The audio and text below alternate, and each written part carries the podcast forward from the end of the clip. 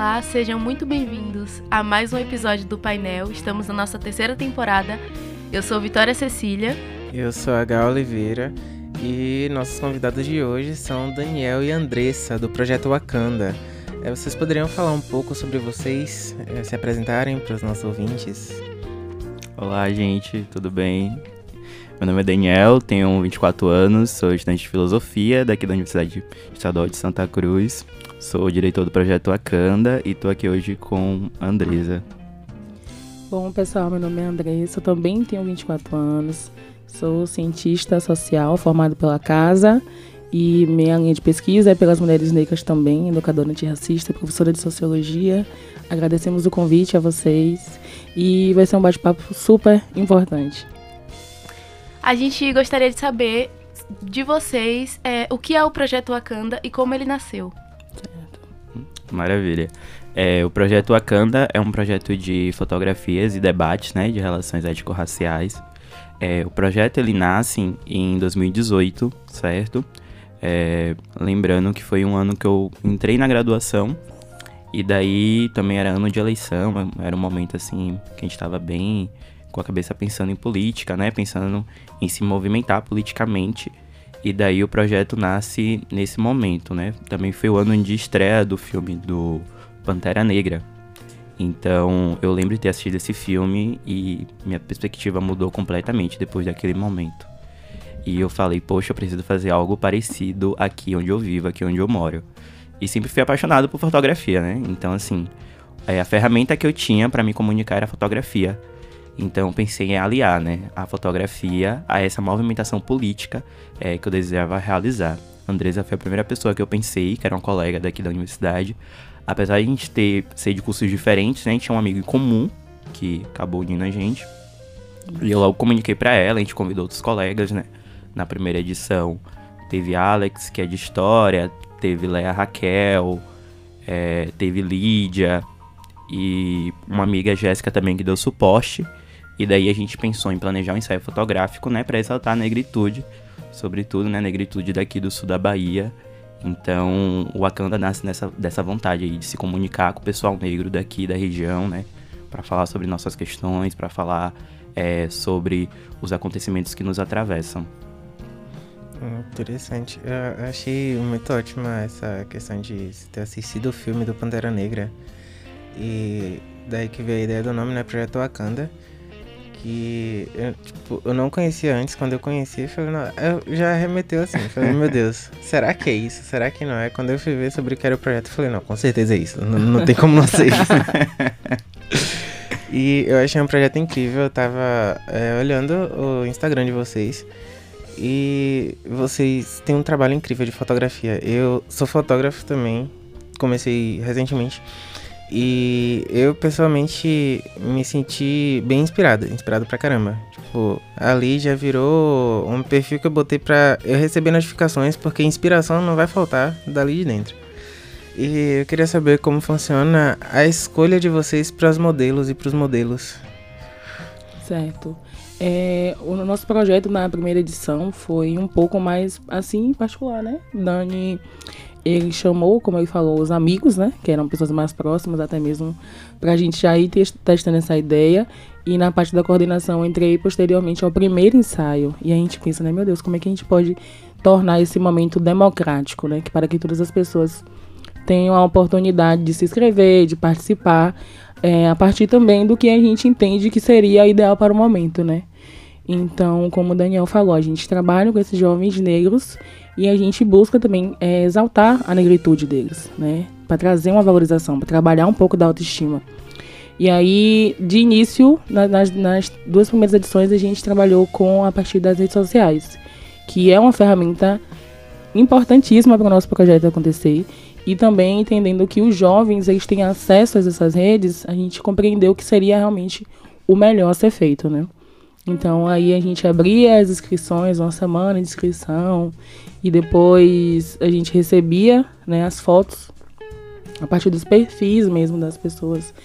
E aí a gente conseguia pensar né, um pouquinho no que a gente está trabalhando, né? A questão da estética mesmo da própria edição, né, Dan? Exatamente. É, foi até muito positivo, assim. A primeira vez, né, como a gente comentou aqui, foi mais particular, assim, a gente chamou as pessoas que a gente já conhecia e tinha, tinha intimidade. E foi muito bem recebido o projeto, né? A gente usou as redes sociais a nosso favor. É, esse ano, inclusive, eu estou fazendo a matéria né, de educação e tecnologia e percebendo com mais amplitude assim como a tecnologia né, ela também pode ser usada a nosso favor para a gente se comunicar, para a gente é, usar as redes né, para construir essa comunidade que a gente acredita, né, que é com igualdade é, racial, de gênero, né, que busca justiça social. Então, dentro dessa perspectiva, nos próximos anos a gente foi se aprimorando, né? Então, 2018 foi algo mais particular, 2019 a gente já teve inscrições para outras pessoas que a gente não conhecia poderem participar e a gente recebeu um número de inscrição assim muito positivo. E outra coisa muito importante é que desde o início do projeto a gente pensava de não ser um projeto para acontecer dentro da academia, porque a gente sabe que dentro das universidades já acontecem alguns movimentos, né? É, para mim, que tenho muitos amigos assim de comunicação, eu via muita coisa acontecendo voltada assim para negritude. Mas fora é muito mais difícil. Eu mesmo não tive acesso a um projeto, né, que é, me convidasse como indivíduo negro para participar, para discutir minhas questões. É, fora do, do espaço acadêmico, eu não tive essa oportunidade. Comecei com a Andresa, que também falou comigo que ela não teve. Então, eu sei que hoje, né, esses movimentos eles, eles existem, né, mas quanto mais eu acho que só se soma. E daí a gente fez esse movimento de um projeto que acontecesse também fora do espaço universitário, para chamar o jovem, né, que ainda às vezes está no ensino médio, que está entrando agora, é, para participar também, para estar tá parte dessas questões, né. Sim, perfeito. É isso, né? Vou fazer meu currículozinho, meu portfólio, mandar pra vocês. Já fica lá guardadinho para quando tiver as próximas inscrições. É, vocês falaram é, da importância das redes sociais é, no projeto, e, mas eu sei que tem também a parte presencial, né, das fotografias. E eu queria saber como foi é, trabalhar com isso é, no período pandêmico. Difícil, né? É porque a, assim, a gente iniciou o projeto a partir da fotografia, realmente, uma questão estética. É, também a gente compreende que a pessoa enxergar, né, o olhar é, já causa realmente o que a gente precisa ter, né? Que é essa questão da valorização da negritude. E aí, nas duas primeiras edições, a gente fez é, encontros presenciais. E o que é que esses encontros eles geravam, né? A gente quer conhecer as pessoas que vão participar das fotos, é, a gente quer ouvir, né? Porque às vezes é, a gente não encontra um ambiente é, totalmente negro voltado para as nossas questões. Então são questões muito individuais, que não vai é, ser atrelada a todos os gêneros ou a todas as raças, né? Então a gente proporcionou esse ambiente, esse, esse primeiro, esses primeiros momentos eles aconteceram é, aqui em Neus, na praça dos, conhecida como a Praça dos Namorados e também na Praça do Teatro. Então era o quê? 20 pessoas negras, 20 jovens negros ali sentados e debatendo as suas questões. E o que tornou fácil, né? Porque quando a gente chega para tirar as fotos, quando a gente chega para realizar é, o ensaio, a gente já conhece, a gente já sabe o que uh, aquele convidado é, valoriza, o que aquele convidado gosta, como ele se veste. A gente já consegue criar realmente uma base sólida para executar o projeto. Mas quando chegou a pandemia, a gente se viu, nossa cara, e agora a gente vai fazer o quê, né? Porque a gente é acostumado com corpo a corpo, com olho no olho, torna um pouco difícil essa comunicação. Sendo que, tipo assim, por mais que seja é uma forma democrática de acontecer, é, existiam pessoas, por exemplo, que não estavam com tanto acesso, né? A gente hoje vê que o Wi-Fi ajuda, mas se for um caso de um, de um pré-pago, de um 3G, torna a conversa difícil online, né? Então a gente já estava perdendo um pouco dessa democratização que a gente tanto buscou para ter, né? E aí a gente começou a fazer lives, né? Isso foi aquela época ali do início do ano que, meu Deus, era uma live por perfil. E a gente como é que a gente vai acessar esses espaços, né? Como é que a gente vai conseguir convidar a galera e como é que essa galera vai conseguir acompanhar uma hora de live, por exemplo. Tem gente que cansa, né? Tem gente que não quer acompanhar e tal. Então a gente promoveu, é, são, eram três blocos, né, Dani? Assim, de temas realmente voltados às questões sociais, às questões das mulheres negras. E aí a gente conseguiu realmente convidar a Rick, convidamos Bárbara, convidamos é, minha irmã, que ela é, na Vanessa, ela é produtora, né, da Nava, a prima de Daniel também, que é uma mulher negra empresária, que é Thaís, né? Então, assim, a gente realmente buscou é, tornar um ambiente ali proporcionar um, um, momento político também, apesar da, da, da pandemia, né? Então tava todo mundo aflito em casa, não tinha vacina na época ainda. Então a gente realmente através das redes sociais a gente conseguiu, através das lives. Claro que não é a mesma coisa, né? E foi um momento também de conscientização, né? A gente usou o que a gente tinha, a gente fez encontros também sobre alguns temas que a gente decidiu, e daí era aberto, a gente fez um que era é, a pandemia que não chega na favela, né? Na discussão, assim, de conscientização das pessoas usarem máscaras, é, das pessoas se cuidarem, da importância delas ficarem em casa, e também daquele momento que a gente entendia que muitas pessoas também não podiam ficar em casa porque elas tinham que trabalhar, e se elas não trabalhassem, elas não iam ter o sustento. Então, uhum. assim, foi um momento também de a gente parar para sentar e ver o que pode ser feito. É, a gente também teve, aí agradece aqui, né, o apoio é, de professores e professoras daqui da instituição também que ajudaram a gente, que deram esse suporte. Né, a professora Raquel de Oliveira, que tem um projeto de educação e multiculturalismo, a professora Fábio Alessandra, é, que também esteve com a gente nesses momentos de roda de conversa, né, para discutir sobre a pandemia, sobre conscientização, né. Então foi um momento assim importante também que a gente se viu aliado é, dessa postura, né, desse engajamento político é, de conscientização. Interessante. É, sem falar que é um projeto extremamente importante, como você falou, até para autoestima de pessoas negras, porque é, ultimamente eu tenho percebido uma coisa depois que eu assisti um filme, inclusive, foi o Corra, do Jordan Peele. Que é um filme sobre racismo estrutural, só que cheio de metáforas. Que meio que coloca a pessoa negra, principalmente os homens, como simplesmente um corpo que é utilizado para quê? Para trabalho, porque é um corpo mais resistente, uhum. ou para sexo, porque é um corpo. Como posso dizer? Que sofre hipersexualização. É. Exatamente. E aí, depois que eu vi esse filme recentemente, eu comecei a prestar atenção em muita coisa. Que. Tanta coisa que eu vivi, tanta coisa que eu vejo acontecendo por aí. E o Jordan Peele nesse filme ele foi tipo, bem, bem certeiro nessa coisa, porque, meu Deus, é, é muito real.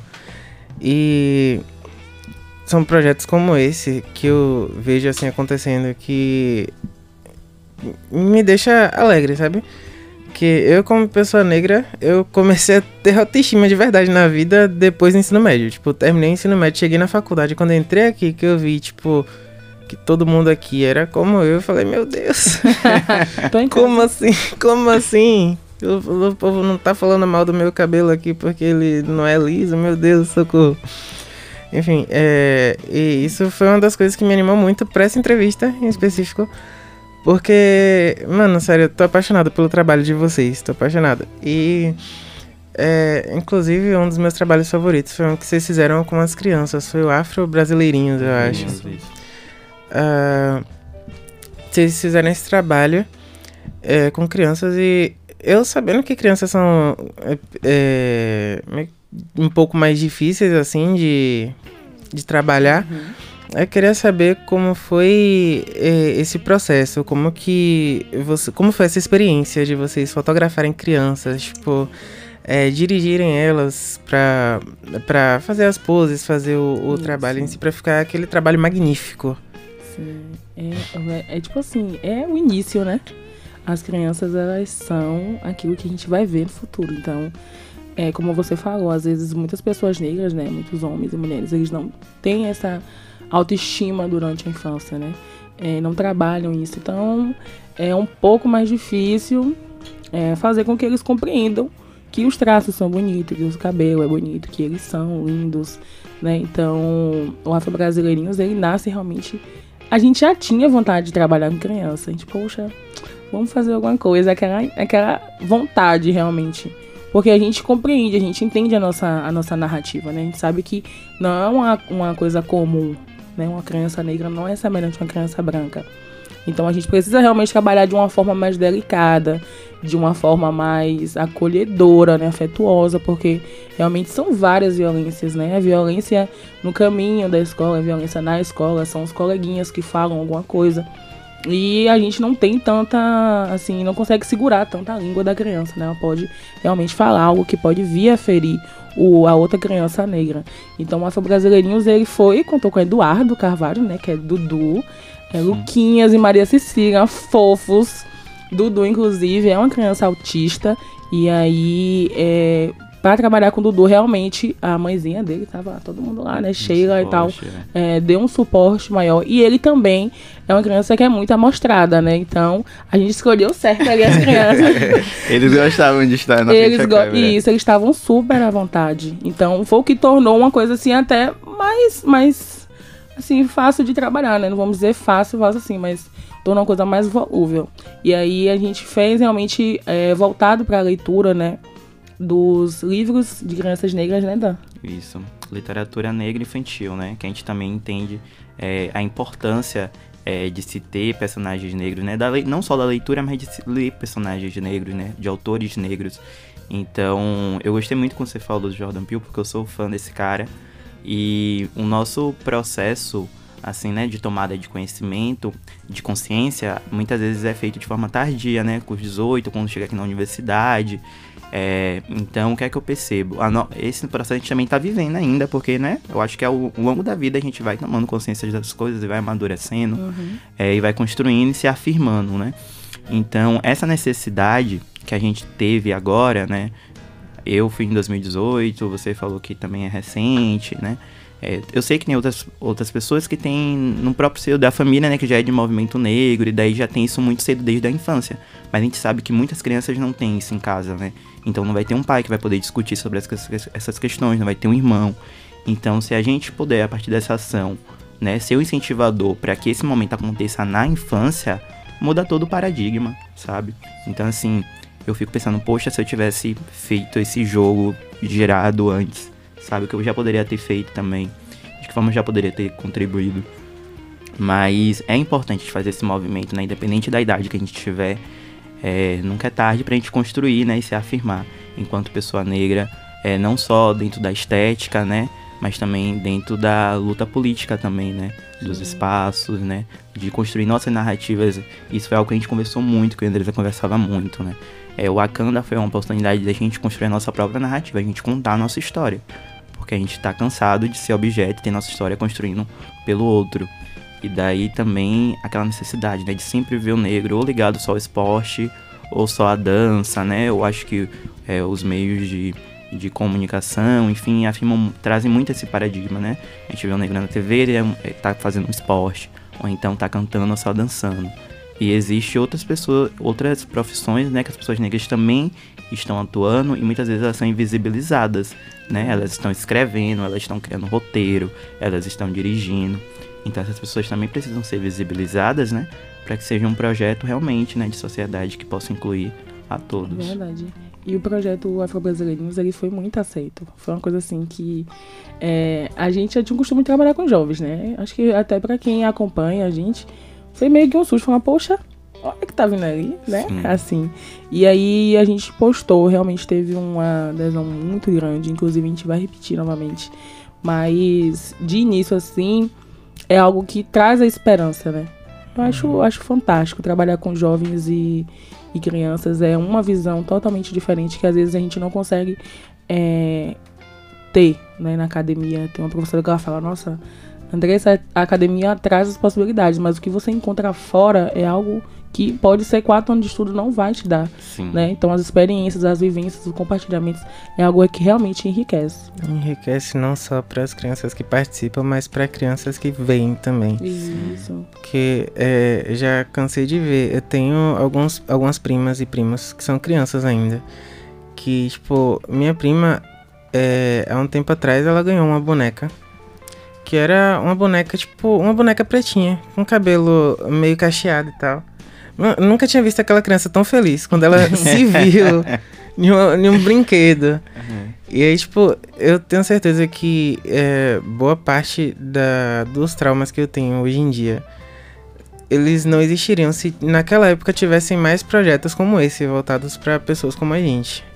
E eu acho que é importante também até para trazer essa consciência para essas crianças é, de que elas são bonitas, de que os traços delas são bonitos, porque a gente, quando é, descobre que a gente é bonito é, depois de uma certa idade, é, a gente consegue dar a resposta é, pro racismo e enfim, Mas tem coisas que acontecem, inclusive que acontecem com crianças, que acabam fragilizando a gente e que a gente não consegue uhum. responder, a gente não consegue revidar, Sim. justamente porque a gente não teve esse preparo desde criança. Então, assim, uhum. é importante trazer essa autoestima para crianças Sim. pretas desde a nossa infância, é, sabe? E tem aquele caso de que a autoestima não é uma coisa que você simplesmente tem. Tipo, por exemplo, eu sei que eu sou bonito, mas se quando eu era criança eu fui ensinado até, sei lá, 15, 16 anos que eu não era, mudar isso aqui dentro é difícil. É Sim. difícil, é. É um pouco assim. Rapaz, é muito também dos ambientes, né? A gente, quando a gente vai estudando na sociologia, a gente entende que os três primeiros ambientes que a criança tem contato é a escola, a família e ali na parte bem assim, médico, essas coisas assim, mas o contato familiar, aí a criança às vezes ela nasce, pode ser uma criança negra, né? Ela nasce numa família que reproduz o racismo, né? Porque as pessoas negras não são racistas, elas estão reproduzindo aquilo dali que foi realmente externalizado durante todo um tempo. E aí essa criança, mesmo ela sendo negra, numa base de, é, de famílias negras, é, se não tiver uma situação política, uma situação social, racial, né, uma situação de gênero, é muito difícil que ela aprenda aquilo na escola. Né? Porque às vezes as escolas também, eles não trazem à tona essas discussões. Eles não trazem tona a importância né, da, da, do grupo, da história negra, de como realmente aconteceu, de como realmente é, a história foi construída pra gente. Né, pra gente que somos negros. E aí a gente vai se ver aonde, né? A gente tá em casa, a gente não tem uma base. A gente vai pra escola, a gente também não tem uma base. E aí a importância que, como o Dani falou, o Dani falou, meu Deus, eu quero é um ambiente que eu possa comunicar. Né? Porque você não vai chegar pra uma pessoa branca e vai dizer, ah, eu não gosto do meu cabelo. Aí vai dizer, ah, é só alisar então, porque você não gosta. Porque você não alisa então. Nossa, porque você não faz uma cirurgia para afinar o nariz. Entendeu? Tipo, as coisas para eles é um pouco mais fáceis porque eles são padrão. Mas pra gente, a gente quer realmente se sentir bonito e ser visto como bonito que somos a partir da nossa naturalidade, né? A partir do nosso cabelo, a partir dos nossos traços. E aí, por mais que a gente tente é, fazer com que isso seja internalizado pela gente, é muito difícil a gente sair e encontrar violências, né? Violências que são mínimas, assim, né? Então, eu acho que é realmente é, só quem é consegue enxergar, assim, é um olhar, às vezes é, é um. É, tipo assim, você tá saindo, você te olha, você já sabe que aquilo dali foi agressivo. Né? Então, para explicar isso pra outra pessoa é um pouco difícil. A gente sente, mas vai passando. Eu vi que no final de semana passado é, teve uma reunião com as, os novos integrantes é, que vão participar de um projeto.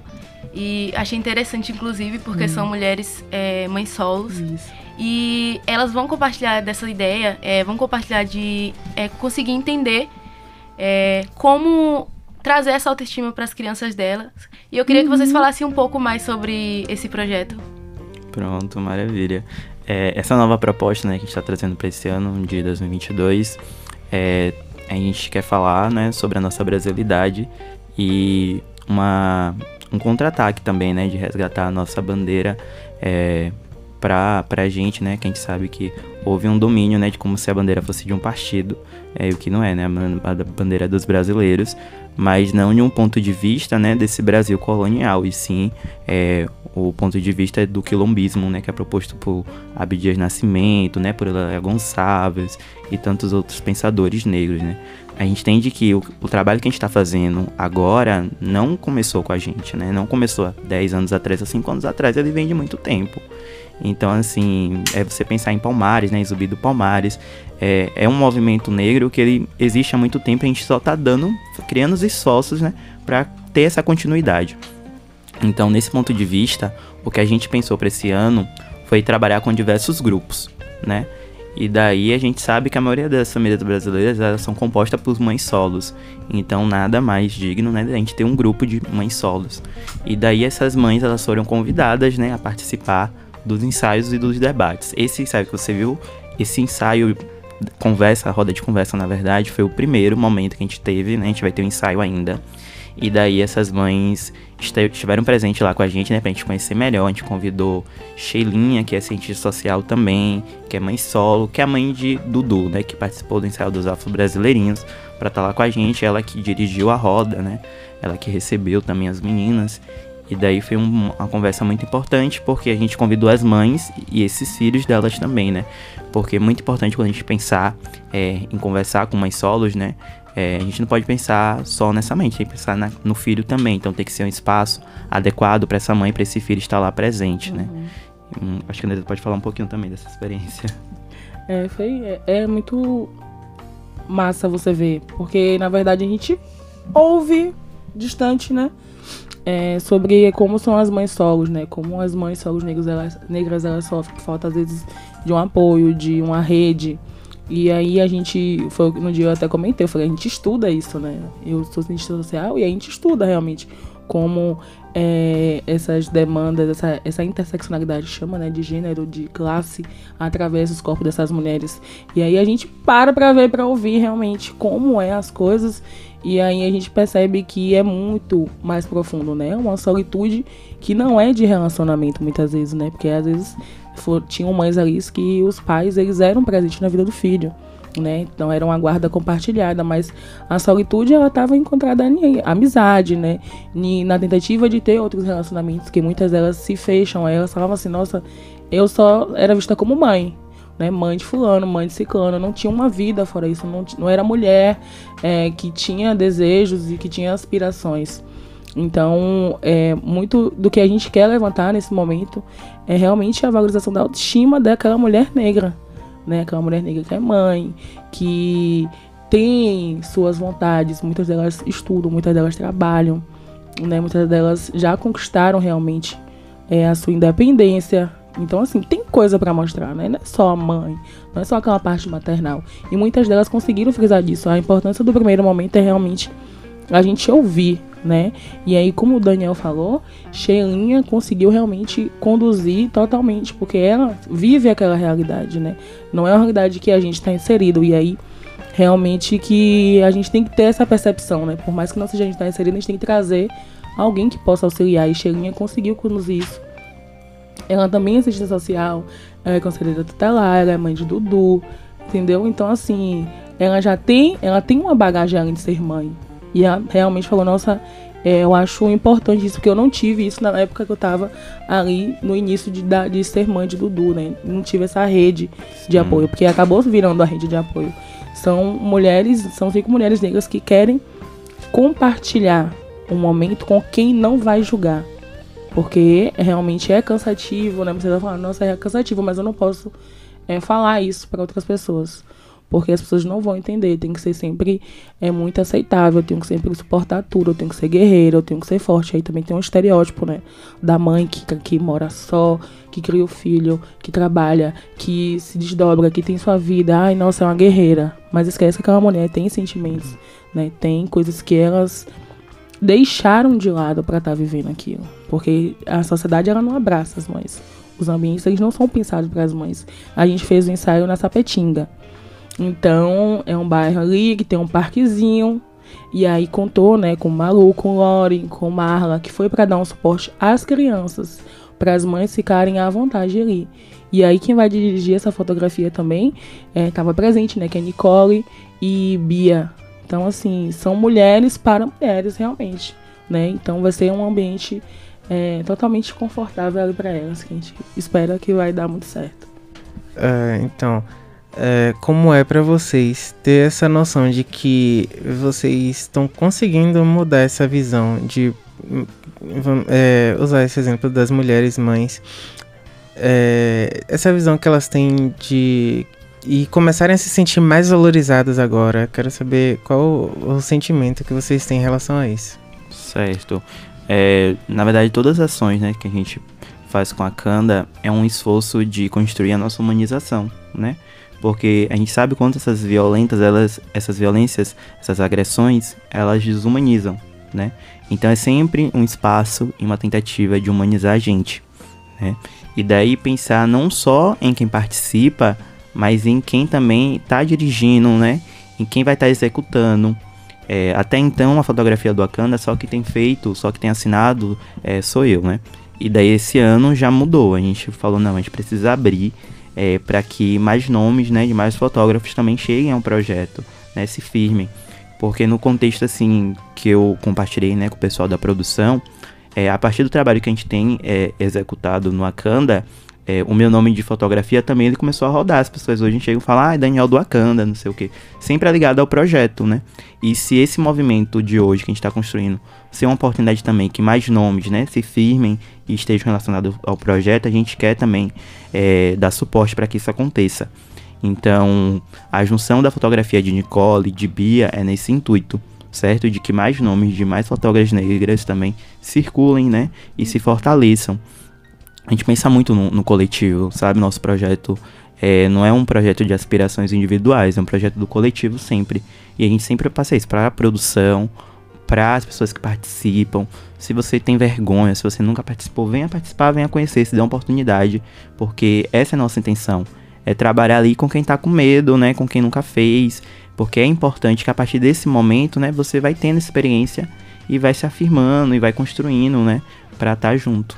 Ah, é, o, o sentir é realmente é o que você falou, a gente é, vê, né, quando você viu o projeto, você falou, nossa, gente, olha o que tá acontecendo aqui, né?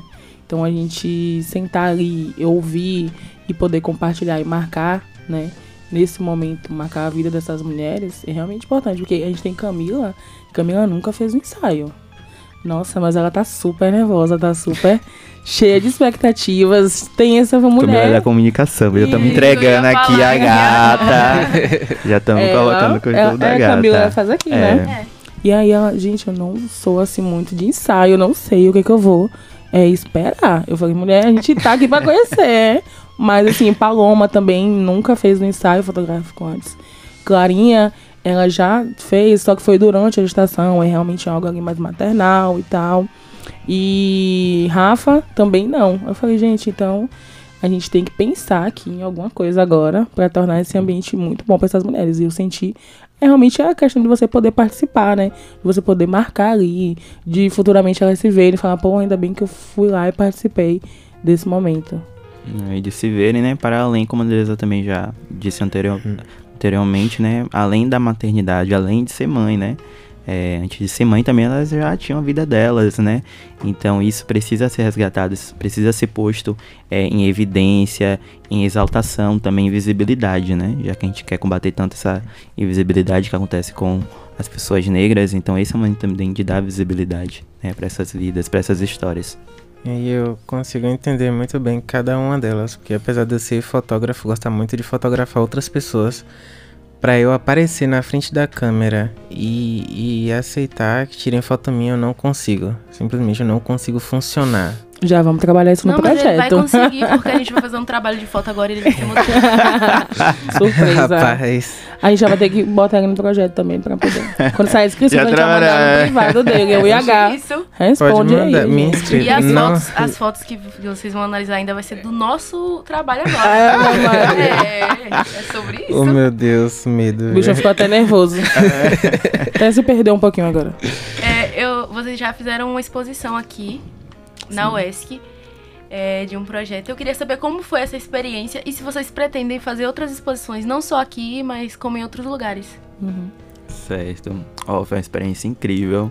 Tava conversando isso, inclusive, hoje, né, com a Andresa, lembrando, assim, do que a gente já fez. E às vezes a gente acha bem assim, poxa, não é possível a gente encabeçar algo assim grande. E graças, né, ao suporte que a gente teve, é, o apoio que a gente teve, foi possível. E a gente se viu é, capaz de realizar assim, por conta, né, do primeiro do grupo do Akanda, né, agradecer cada um que participou em 2019, porque sem eles não teria existido aquela exposição, né, o projeto de Educação e Multiculturalismo, e foi a gente mesmo que executou, a gente pensou em tudo, é, em como ia expor as fotos, é, como ia revelar, onde ia revelar, então assim, foi tudo feito e pensado pelo pessoal do projeto, e foi um momento assim muito enriquecedor, sabe? Tiveram alunos de outras escolas que vieram visitar a exposição. Inclusive essa mentalidade que a gente tinha de tipo, ah, o projeto só vai acontecer fora da universidade. A gente também foi mudando isso conforme o tempo que a gente foi amadurecendo, que a gente foi fazendo outras conversas, outras leituras e viu também como é importante também estar presente aqui na universidade. Porque você para para olhar para a UESC, principalmente à noite, é cheio de alunos negros, então assim, é, esse espaço é um espaço que tem que enriquecer a gente, é, não só no, no, espaço profissional, mas também cultural também. Então, proporcionar um momento né, de cultura, de você ter uma exposição, de você, a gente não na, dentro da exposição tiveram apresentações também, Leia Raquel apresentou, não foi? Teve um momento de conversa. Uhum. Então, assim, teve alunos de outras escolas, de outras instituições que vieram visitar. Isso é importante também, isso é promover ações, né? É, pode ser a partir de um momento como esse, de uma exposição como essa, que muda né, a visão de alguém sobre o que ela tem de si mesma, sobre é, as pessoas ao redor. Então, foi muito gratificante nesse contexto. E esse ano vai ter sim exposição de novo, em novembro. Já tô aqui adiantando. É, esse ano a gente vai ter a semana de filosofia, de filosofia africana aqui na UESC. Certo? Inclusive já estão todos convidados. Vai ser do dia 7 ao dia 11 de novembro. É, vai ter o professor Renato Nogueira, que também né, é um atuante do, do movimento negro, um professor importante é, para o movimento. E daí a gente quer fazer essa exposição durante a semana com essas fotos que a gente está construindo agora nesse projeto desse ano. E, e a exposição foi muito, assim, marcante, porque antes não tinha tido, né? É, um monte de. Assim, a gente foi expôs as fotos, eram vários rostos de meninas e mulheres negras, tipo, em tamanho. De um metro. De um metro, assim. então, assim, a gente colocou na biblioteca aqui na UESC. E aí, é, as pessoas que participaram também vieram. E a gente teve é, as escolas, né, que a dona Raquel trouxe para cá os, as crianças e tudo mais. E as crianças ficavam olhando assim, aí olhava pra fotografia, olhava pra pessoa e, tipo assim, tentando é, criar aquele laço, né, porque foi criado ali. Quando a gente observa a universidade, existem várias aí, aí, é, como é o nome do diretor, que eu esqueci agora? Da, aqui da UESC? Do reitor? Isso, do reitor. A Alessandra? A Alessandra. E a Alessandra vai depois, quando ele ouvir, vai falar também, né? Porque realmente existe é, a necessidade desses espaços, desses debates. Né? A gente está vendo agora a filosofia vai ter a semana de filosofia africana, mas antes disso, quantas vezes já aconteceram? É a primeira, momento? gente, a primeira semana de filosofia africana Isso. da UESC, que nunca teve. A gente tá aqui no sul da Bahia, né? E é impossível, assim, você pensar, e... poxa, nunca teve semana de filosofia africana. Isso, então, assim, foi um momento marcante. Antes disso, a gente também fez um, um momento de discussões para juventudes negras, né? Acontecendo no auditório. Então, a gente reuniu pessoas interessadas a mudar essa questão cultural daqui da cidade, da região, né? Rick Trindade veio também para cá para poder conversar. Ele que é criador digital de Itabuna. E a gente falando assim, poxa, a gente realmente tem essa vontade de fazer as mudanças, mas como a gente vai mudar se esses espaços não é, abraçam a gente, né? Se somente como a gente só consegue criar um ciclo que seja pra gente, da gente pra gente, mas os outros ambientes eles não é, abrem as portas pra gente estar lá. A academia é um local realmente muito positivo, mas falta essa questão dessas discussões sociais e raciais, né? Porque aí a gente vê, hoje a gente está aqui discutindo, nossa, realmente muito interessante, porque existem outros jovens daqui da UES que vão ter acesso a esse momento, né? E vão falar, nossa, realmente eu vou aqui, vou querer discutir, vou querer participar. É um assunto que ele tem que estar tá ali é, em pauta sempre, né? Porque atinge até colegas de vocês, né? Atinge professores. E aí eu acho realmente que a exposição naquele momento foi até um pouco incentivador pra gente, né? Porque a gente conseguir trazer isso pra UESC, nossa, a gente falou, olha, isso aqui não tá acontecendo, porque foi uma coisa que engrandeceu. É? Foram dois momentos. Um foi no auditório, a gente conseguiu trazer mais de 50 pessoas para dentro do auditório ali, e a, majoritariamente negras, para discutir suas questões. E, né, e depois, posteriormente, nessa exposição. A gente pretende fazer outras porque é realmente necessário. Né? A gente tentou lá fazer no, no, no local público em Ilhéus. Só que na época chegou a pandemia e tal, mas a, a indicação é a gente deixar essas fotos expostas, né? Para que outras pessoas se sintam inspiradas também. É, é muito importante essa questão de que é, esses assuntos eles não podem deixar de estar em pauta. É, na escola que eu fiz ensino médio, no IFBA, aqui, é, tinha a Semana da Consciência Negra, mas é, em qualquer tipo de, de evento que tinha, a gente sempre dava um jeito de colocar uma pauta dessas. Ou a gente fazia um ensaio fotográfico, fazia um, um curta-metragem para passar, ou então fazia apresentações de dança, teatro. É, inclusive, estudando lá, a minha turma era uma turma que era muito engajada na arte. Tipo, nossa turma tinha várias bandas formadas, tinha. Todo mundo gostava de, de teatro, gostava de atuação. Eu era a pessoa da direção, assim, a pessoa que escreveu o roteiro. Porque... Que ele não gostava nem de se mostrar, mas depois ele vai gostar. Né? A, aparecer é complicado. e aí, tipo, a gente via a importância. Por quê? Porque é, apesar de ser uma escola daquelas que você tem que fazer concurso, é um pouco mais difícil de passar, a questão das cotas abriu muitas portas para muita gente negra como eu. Eu cheguei lá, eu não sabia de absolutamente nada. Eu aprendi muita coisa no ensino fundamental. Só que essa muita coisa não era, sei lá, 2% do que eu deveria ter aprendido. Uhum. Porque a minha escola era uma escola pública que não tinha recurso nenhum. Uhum. E chegando lá, eu, gente, o que, que, que é esse negócio de regra de três que vocês estão falando? Como assim dá pra somar mais de três números, socorro? e aí, tipo, é sempre importante a gente, tipo, dar essa visibilidade pra gente, porque é, pessoas negras, e principalmente negras periféricas, tem essa coisa de não ter os recursos que é, pessoas brancas, pessoas mais privilegiadas Sim. de classe média alta têm. Uhum. E aí é, eu vejo isso como é, essa presença de vocês, tanto em escola quanto universidade, é uma coisa deveras importante.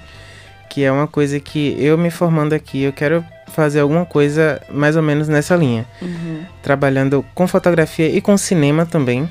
Que eu gosto de cinema, quero trabalhar com cinema. É, Aí você já chama a gente pra uma parceria. Já. Ah, com certeza, com certeza. Já vamos circular aí. E eu quero chegar nessa linha também. É, eu tenho até uma pergunta. Vocês, além de fotografia, não tem planos pra fazer alguma coisa em vídeo? Um, um curtazinho, um, um vídeo arte sobre um clipe? Sem spoiler, Daniel, sem spoiler. Já que esse, segurando a língua Vou ter que silenciar Daniel nesse momento. Parece, que me eu descobri, parece que eu descobri alguma coisa, hein? A teoria foi. Deixa no ar. Muito importante que você falou, e isso lembra, eu tava lembrando aqui, né, a gente conversando, sobre a nossa articulação. É, o que é que é importante é, que eu aprendi com o projeto Wakanda, né? A gente primeiro buscar, nesse encontro que teve das últimas exposições, né, que foi do Feira da Biblioteca, o encontro que a gente fez para a juventude negra daqui do sul da Bahia, a gente chamou outros movimentos negros para participarem, porque a gente queria saber quais movimentos negros estão acontecendo aqui em Nelson. Então foi um convite, né? E daí a gente pegou contatos de vários, não só aqui em Nelson, no sul da Bahia, né? Porque Foi. teve projetos de Itacaré que vieram, que colocaram nome, teve projetos de Itabuna, né? E de outros municípios vizinhos. Então, assim, esse momento da gente entender quais são os movimentos que estão acontecendo e que eles acontecem, né, em diversas proporções, em, em espaços diferentes, é importante, porque ajuda a gente a se articular. É aquilo que eu falei. É, quando você tá batalhando sozinho, é muito mais difícil. Então, assim, você tem que procurar quais são os grupos que estão trabalhando com a mesma temática que a sua, né? De que forma vocês podem se ajudarem, de que forma a gente pode executar é, algo maior em que todos participem, né? E também isso é, tem a ver com respeitar o trabalho que está sendo construído pelo outro, né? Então, assim, é muito importante quando você é de uma área, você conhecer quais são os outros profissionais. E daí já entra as outras questões, né? Que é de raça, de gênero, né? Quais são os outros profissionais negros dessa área? Eu conheço, né? Eu tenho que pesquisar. É, quais são os profissionais negras é, e mulheres que estão trabalhando também nessa área? É importante, né? Ter essa essa pesquisa, porque aí você também respeita o que está sendo construído antes, né? Por isso eu falo, o movimento que a gente está fazendo hoje é de continuidade, algo que já existe, gente, há muito tempo. O que falta é, como você falou, às vezes é recurso, é oportunidade, né? É, no projeto Akanda a gente sempre fala isso, a gente não tem essa síndrome de, de pioneirismo, de ficar falando, "Ah, a gente foi o primeiro, porque a gente não foi. A gente tá chegando agora na roda, a roda tá Sim, acontecendo há muito tempo, entende? Mas o que acontece muitas vezes é isso: é a falta de recurso, é a invisibilidade, é a falta de promoção, é, é a falta de suporte financeiro, porque tem coisas se não tiver dinheiro não vai rodar, não vai ter como, entende? Então, assim, a gente hoje, ainda do Akanda, a gente tira tudo do nosso, né? A gente faz acontecer. A gente já teve alguns apoios, né, Andresa? Principalmente na pandemia, a gente conseguiu apoio para tocar alguns projetos, a gente fez doação de livro infantil, que foi com apoio também. É, mas a gente sabe quais são, que são muitas dificuldades que a gente enfrenta para executar. E a gente também tem nossa vida pessoal, né? Tem outras demandas que estão acontecendo de forma simultânea. Então, assim, eu tenho um, um projeto agora, né? Temos né, um projeto agora de vídeo. É, eu não sou da comunicação, gente, mas eu amo o audiovisual, sempre fui apaixonado. Então, assisto muito filme, é, leio muito sobre o assunto. Então, isso é, é algo que sempre me atravessou desde a infância, né? Sempre fui o, o coleguinha que qualquer trabalho que tinha, oportunidade que eu pudesse meter um vídeo, uma foto, eu iria inventar de fazer um vídeo, uma foto. E fazia todo mundo ao meu redor querer também. que eu ficava aí, vamos fazer um, aqui um movimento pra rolar algum vídeo, alguma foto. Então, assim, eu sei também o impacto disso, né? As maioria das muitas famílias brasileiras, é, o principal ainda meio é, de comunicação que elas têm às vezes é a TV, né? Hoje em dia o celular também está muito presente, mas muita gente ainda assiste TV. Então, assim, esses acontecimentos dentro de um espaço, né, que essas discussões é, através da TV também são importantes. Então, essa importância, né, do audiovisual, da fotografia, ela é fundamental, ela tem muito impacto, né, impacto muito é, instantâneo, assim, na, na vida das pessoas. Daniel já falou, já, já falou do vídeo, né? Já vai ter um vídeo. a gente já tá acostumado a, a, fazer essa questão, mas não tão trabalhado assim que nem vai sair nessa nova edição, né? E as, sobre as informações, realmente é que Daniel falou sobre a questão do, da televisão. Velho, eu escrevi o meu TCC e foi sobre hipersexualização contra as mulheres negras. E aí, é, quando a gente vai estudar, né, essa parte da mídia televisiva, eu falei, gente, tipo, é muita gente, é mais de 70% da população assistindo a televisão, se vendo ali. E o que é que essa televisão proporciona, por exemplo, para as pessoas. Né? Tem gente que só se informa a partir da TV.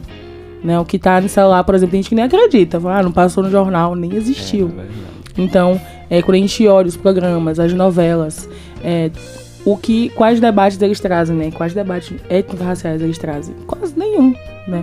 Então, a, a maior rede hoje de televisão, ela só traz novelas, às vezes, voltada na época da escravidão, reportando sempre os negros como escravos, como escravizados. Então, não é isso que a gente quer proporcionar, né? A gente está trabalhando a fotografia, a gente quer trabalhar o audiovisual com novas perspectivas. Essas perspectivas, elas existem, existem outras pessoas fazendo, né? E aí a gente pode também trazer um pouco sobre religiosidade. Tem um de Lazenhas aqui, que funciona aqui em Neus, que é um, um, um centro pro... cultural, né? isso, né? que funciona, que é há muito tempo. Meu pai era jovem e eles já existiam, e, ou seja, eles estão resistindo aqui na cidade, né? E por conta também da falta de toda uma estrutura que deveria estar tá ali direcionada para esse, esse, grupo, entendeu? Então, é o recurso financeiro, e a gente pode falar nosso apoio é importante, mas o recurso financeiro ele é primordial para acontecer, né? Tanto para a gente quanto coletivo, quanto grupo, mas enquanto indivíduos também, né? Que existem pessoas que trabalham a sua arte, né? A galera do rap fazia intervenções, né? É, na praça ali, que é conhecida como a Praça dos Namorados. A Praça Rui Barbosa. Batalha né? de rap. Então, assim, é algo da cultura negra que existe nas periferias de Ilhéus, mas que também não é muito valorizado. Então eu acredito que é, esse momento da gente conseguir se unir, conseguir se mobilizar, se organizar, é realmente para é, mudar o que está acontecendo aqui na cidade né? e na região também. E é massa porque, tipo, é, essa parceria acaba dando visibilidade para todos esses outros projetos, porque eu posso conhecer um e não conhecer outro, e a partir de uma parceria eu acabo conhecendo outros Sim. projetos que eu, poder, eu posso até gostar, mas que eu não, nunca tinha ouvido falar, enfim. Isso. Inclusive, pesquisava, gente, sobre Dilazense, quem é daqui de Ilhéus, quem é da região e não conhece, ir lá visitar. Tem vários eventos acontecendo dentro do Dilazense, fica na Conquista, em Ilhéus, né? Então é muito importante a gente conhecer que é um movimento muito antigo daqui da cidade, né? Que a gente tem que respeitar, tem que estar presente, tem que fomentar e fortalecer, né? A gente vai montar a caravana pra. Rola um sambinha, Rola um uma sambinha, feijoada. feijoada. Mestre e meia ainda canta. Tava lá sábado passado, ai, que tanta atração, feijoada, uma delícia, um espaço assim seguro pra gente, sabe? A é Orquestra Gongombira também presente. Então, assim, são coisas da. da a, são, são a arte afro-brasileira do sul da Bahia, de pessoas negras para pessoas negras. Então tem toda uma construção que é massa que a gente. A gente vai montar essa caravana, caravana. também quero estar junto da caravana. Inclusive, Gongombira vai tocar agora no sarau da gente. Eita, o spoiler. Ah. Eles vão tocar no sarau da gente. Inclusive, eles já foram entrevistados gente, é, pelo datas, painel. Por favor. vai acontecer dia 28, 29 e 30. A gente vai estar aqui, então, o projeto tocando boa é isso, Semana de comunicação, gente. Só, só, só coisa só boa, só coisa fina. é, nas fotos de vocês, é, de cada ano, cada edição, a gente consegue perceber qual é o ano. Tipo assim, 2019 tem muito aquela, aquele tom rosa. É, no ano passado, que inclusive Rayana, que é do nosso Rayana, da nossa equipe, participou, já é uma vibe de tecidos mais fluidos, é uma praia. E a gente consegue entender, tipo, essa identidade visual em cada imagem. A gente uhum. consegue distinguir qual é de cada edição. Eu queria saber como vocês pensam nessa identidade visual de cada projeto e como é esse processo criativo. Maravilha.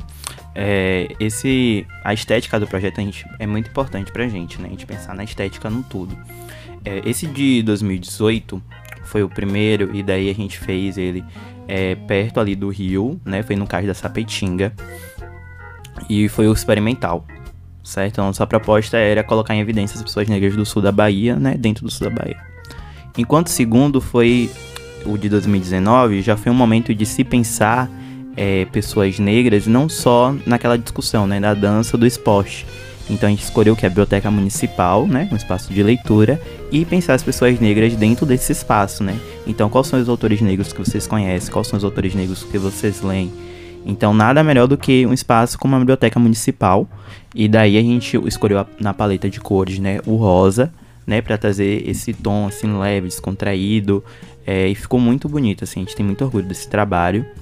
E no ano de 2021, a gente fez na praia do Morro do Pernambuco, né? Então, algo que é muito valorizado, a gente sabe, né, que são as praias daqui do sul da Bahia.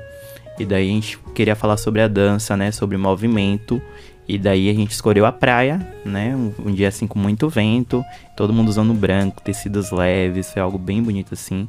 E de trazer esse, essa questão, né? De que apesar é, de a gente estar tá vivendo em pandemia, né? E de todos os acontecimentos que nos cercam, as pessoas negras estão se movimentando, elas estão se articulando, né? Se articulando em conjunto. Então esse foi o momento, a gente escolheu o espaço da praia para ser um espaço aberto, né? De vento porque a gente já tinha tomado a segunda dose, não foi? Inclusive as uhum. pessoas que participaram todos estavam vacinados, era um pré-requisito para poder participar. E daí a gente escolheu a praia por ser um espaço aberto, né, por valorizar aqui o sul da Bahia, as praias que são conhecidas. E a cor branca, né, foi para trazer essa sutileza. A gente falou também da capoeira, a gente falou do axé. Então foi nessa proposta. É... Então. É, desculpa, fiquei nervoso. Eu tenho desses picos de ansiedade às vezes, mas. Uh... Não precisa ficar nervoso, não, a gente tá em casa. Oi. Quanto mais fala não precisa ficar nervoso, mais Ai. nervoso eu fico. Porque... É o contrário, viu? Então pode ficar, fique nervoso. Mas é porque é aquela coisa, né? É, tipo, eu vou não sei, desde que eu era criança, velho. Não sei o que acontece. Sempre que eu tentava falar alguma coisa, alguém chegava pra mim e falava, para de falar, sua voz é esquisita. É, e você foi, foi criando. Quando eu, era, quando eu era mais nova, eu passava a, a fala na minha cabeça. Tipo assim, a gente. Não sei se todo mundo é assim, né? Mas aí, por exemplo, nossa, aquele momento participativo. Ficava, cara, eu não posso errar, mano. Eu não posso falar nada errado aqui. Então alguém ficava a resposta na minha cabeça. Várias, várias, várias. Na hora de eu falar, Ih. tinha que sair essa, não, mano. Não tinha uma oportunidade de errar, não tinha, não. É. Eu tinha que falar o que tava pensando. Às vezes, realmente, eles. Eles, eu falo a sociedade em geral, eles criam um ambiente hostil que acaba silenciando a gente, travando a gente. E aí, o que acontece? A gente trava culturalmente. A gente começa a duvidar do nosso potencial. Porque você tá aqui conversando, você tá compartilhando. Tipo assim, é, a gente tá ouvindo você, a gente consegue visualizar que realmente vai ser uma pessoa que vai criar pro cinema e que tem o potencial, e que tem a força, já tem a, a, o foco hoje de do que vai fazer. Então eu acredito que esse momento aqui é realmente para acender em você. Aqui a gente pode ficar nervoso, né? A gente fica realmente, mas a gente vai trabalhando para que esse momento aqui não seja lembrado deles lá, que não estão mais presentes e que não vão definir né, é... nada do que Eita, como a Blue! A gatinha Blue, viu? É, e essa foi uma conversa muito gostosa de se ter, assim, tipo, foi bem é, apesar de, de, tipo, a gente tá falando sobre racismo que vem, etc, coisas tristes que aconteceram, tipo, foi um papo bem descontraído, assim, sim, bem sim. gostoso, que, tipo, eu pessoalmente me senti bem à vontade, apesar de estar nervosão no começo. Acontece. É, tipo... Na próxima edição que você vai participar, você vai estar mais calmo. Rayane, por favor, ajuda aqui. Meu Deus. Uh, então, gente, é... Não sei se é, Vitória tem mais alguma pergunta. Mas pra mim o papo foi muito bom até aqui. Uh, vocês têm alguma coisa além do que vocês já falaram que vocês querem passar para quem tá ouvindo, pra gente? Já faz o convite, né, Dan? É, importante. A gente queria, né, convidar, né, quem tá assistindo, quem tá ouvindo, é, a participar desse movimento com a gente. As inscrições, nosso Instagram é arroba. Então, assim, as inscrições vão estar abertas agora também para o público jovem poder participar através de um formulário de inscrição. Então, assim, participem. Se você nunca participou, se você nunca participou de uma, de uma reunião, de uma conversa, é sua, pode ser sua primeira vez. Então, se dê essa oportunidade, né? Se você também produz e quer participar da produção, também pode chegar pra gente lá, é, mostrar o que você faz, se apresentar, porque é um espaço que está aberto, certo? E em novembro também vamos estar executando esse projeto, né? Dia 7 a 11, a Semana de Filosofia Africana aqui na UES, que a gente vai estar presente é, de novo com a nossa exposição, né? Sobre a nossa brasilidade negra. Então estão todos convidados. Deixar pra Andresa agora. A gente já tá ansiosa já pra essa nova edição já.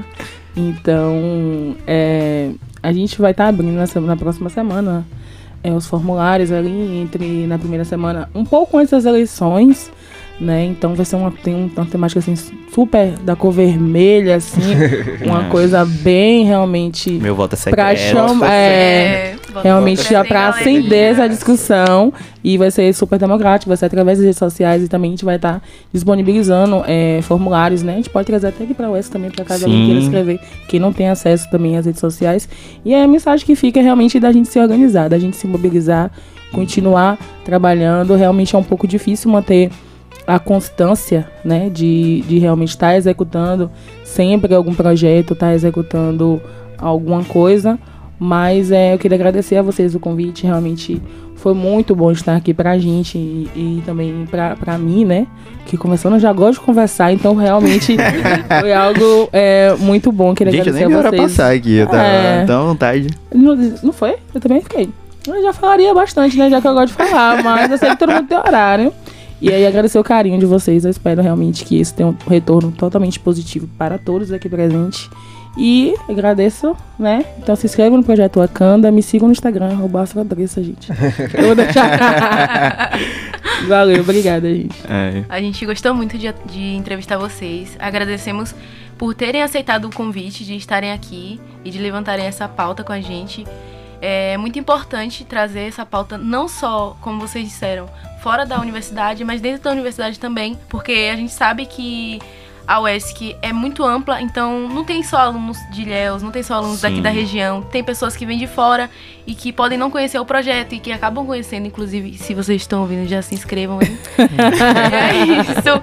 É, foi muito legal é, participar de hoje com vocês. Foi um papo muito leve, eu achei. É, apesar de termos falado de pautas importantes, não teve um peso, sabe? Sim, achei que foi a gente tá proporcionando isso. A gente chega lá, toca na ferida e depois passa o seu médico tá, é, A gente também tá falando de arte, né? Das, das produções negras, é isso aí. Então, é, esse foi o segundo episódio da terceira temporada do painel. A gente agradece a presença de vocês. Tchau.